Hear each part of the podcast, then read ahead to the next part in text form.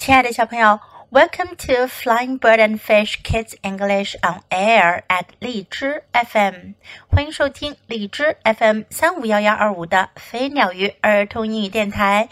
This is Jessie，我是荔枝优选主播 Jessie 老师。Today is the Moon Festival，今天是中秋节。中秋节英文叫做 The Moon Festival，月亮节，也可以叫做 The Mid Autumn Festival，中秋节。今天我们就讲一个关于中秋节的故事。The Moon Festival. It was the day of the Moon Festival. 这一天是中秋节。May's whole family was coming for dinner. May 一家人都要来吃晚饭。 要一家团圆哦。Did you get moon cakes? May asked. 妈妈购物回来，没问她：“你买月饼了吗？”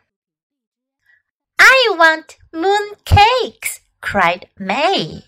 梅说：“我想要吃月饼。” We have eight moon cakes, said Mother, but it's wrong to touch them now. We must make dinner first. 妈妈说：“我们有八块月饼，不过现在就去拿月饼可不对哟。我们要先做晚饭。” We'll tie lights above us like more moons," said mother. 妈妈说：“我们要在树上挂上灯笼，就好像有更多的月亮照耀着我们。” We will say thank you for all we have. 我们要感恩我们所拥有的一切。I will say thank you for mooncakes, thought May.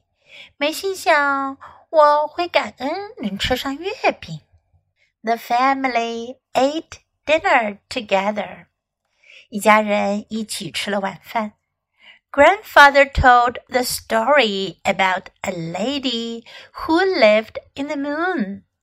爷爷讲了个故事，是关于住在月亮上的一位女士的。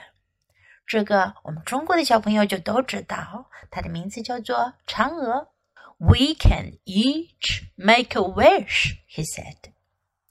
他说：“我们每个人都要许个愿哦。” May looked at the mooncakes. May 看着月饼。She made the same wish she had made all day. 她许的愿啊，就是她这一整天都在许的愿。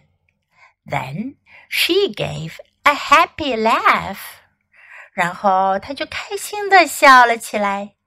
She knew her wish would soon come true。他知道他的愿望很快就会成真的。小朋友们，你们知道 May 的愿望是什么吗？What is May's wish？猜到了吗？你们是不是也像 May 一样有一样的愿望呢？The Chinese Moon Festival，中国的月亮节就是中秋节。The Moon Festival is celebrated at the end of the harvest season. On this day, Chinese families gather together. 这一天呢，中国的家庭会一家团圆。They tell the story about a lady who lived in the moon. 他们会讲起嫦娥的故事。They give each other small round mooncakes. 他们会给彼此小小的、圆圆的月饼。Some mooncakes have a yellow egg yolk in the middle。有一些月饼啊，中间会有一个蛋黄。The yolk looks like a bright full moon。蛋黄看上去就像一轮明亮的满月。Okay, now let's practice some sentences in the story. Did you get mooncakes? 你买了月饼吗？Did you get mooncakes? Mooncakes 月饼。I want moon cakes. 我想要月饼。I want moon cakes. We have eight moon cakes. 我们有八块月饼。We have eight moon cakes.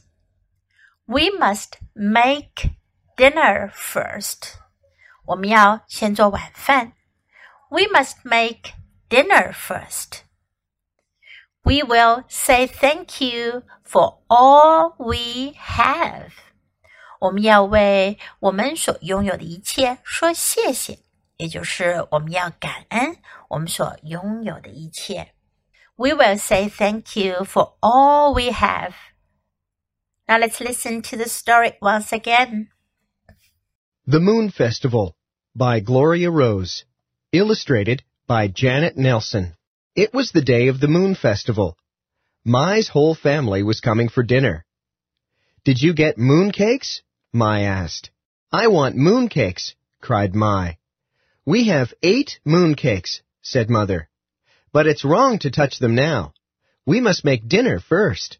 We'll tie lights above us like more moons, said Mother. We will say thank you for all we have. I will say thank you for mooncakes, thought Mai. The family ate dinner together. Grandfather told the story about a lady who lived in the moon.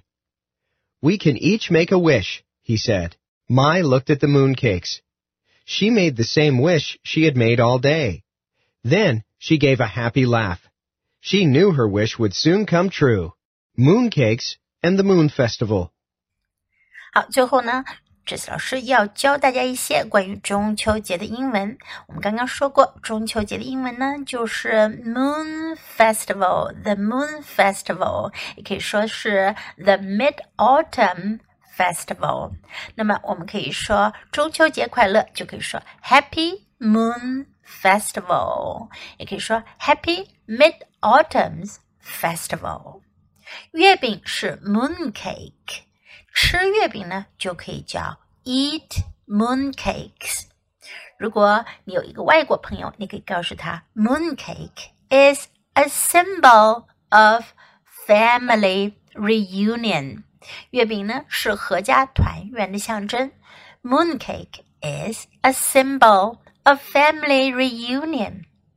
那么在中秋节的时候呢，除了 eat mooncakes，我们还会做什么呢？我们会赏月，英文叫做 appreciate the moon，赏月，appreciate the moon。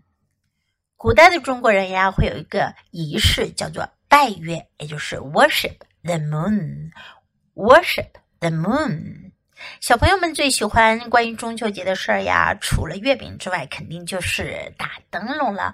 灯笼的英文呢叫做 lantern，lantern。